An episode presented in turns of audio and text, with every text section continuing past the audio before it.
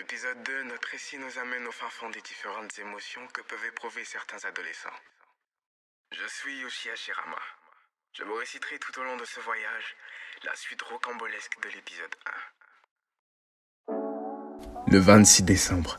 Eh oui, Keiko décida que ce jour devait être le jour où elle devait goûter aux fruits défendus avec celui qu'elle aime le plus au monde. C'était prévu une petite sortie entre amis, puis après devrait arriver le moment tant attendu. On était encore quatre ce jour-là. Toujours la même routine. Akashi, Yoko, Keiko et moi. On a commencé à parler de tout et de rien. Il y avait une certaine facilité pour chacun d'exprimer pleinement ses idées. Le serveur vint vers notre table et nous demandâmes qu'est-ce qu'on vous sert. Normalement, Keiko était censé ne pas toucher à l'alcool. Mais pour ce jour, du moins, pour ce jour mémorable et inoubliable, Keiko décida de faire monter l'adrénaline en buvant un chien larigot, c'est-à-dire sans s'arrêter, et d'un seul coup plusieurs fois, jusqu'à avoir le cerveau un peu troublé par l'effet de l'alcool. Elle n'était pas la seule. Nous avions aussi un peu trop forcé sur la quantité.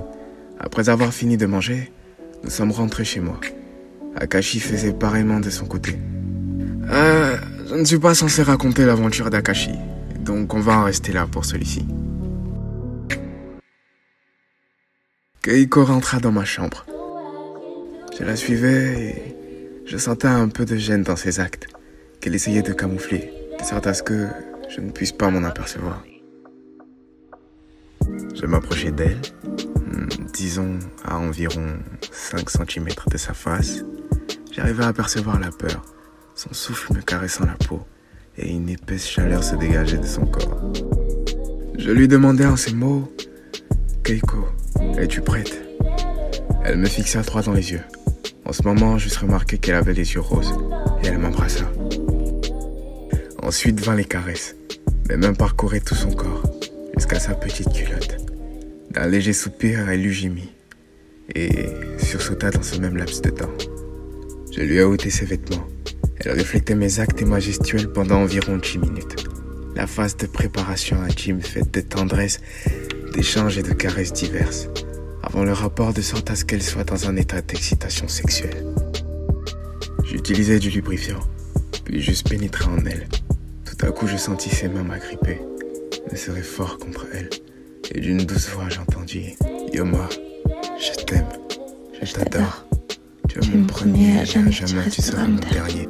À ce moment-là, on avait l'impression qu'un lien se tissait entre nous, qu'une énergie nous envahissait et qu'un fluide corporel définissait l'acte entrepris. 30 minutes plus tard, on était tous deux endormis. Plus tard dans la soirée, elle est rentrée à la maison. Et moi, je commençais à me poser toutes sortes de questions. L'objectif était atteint.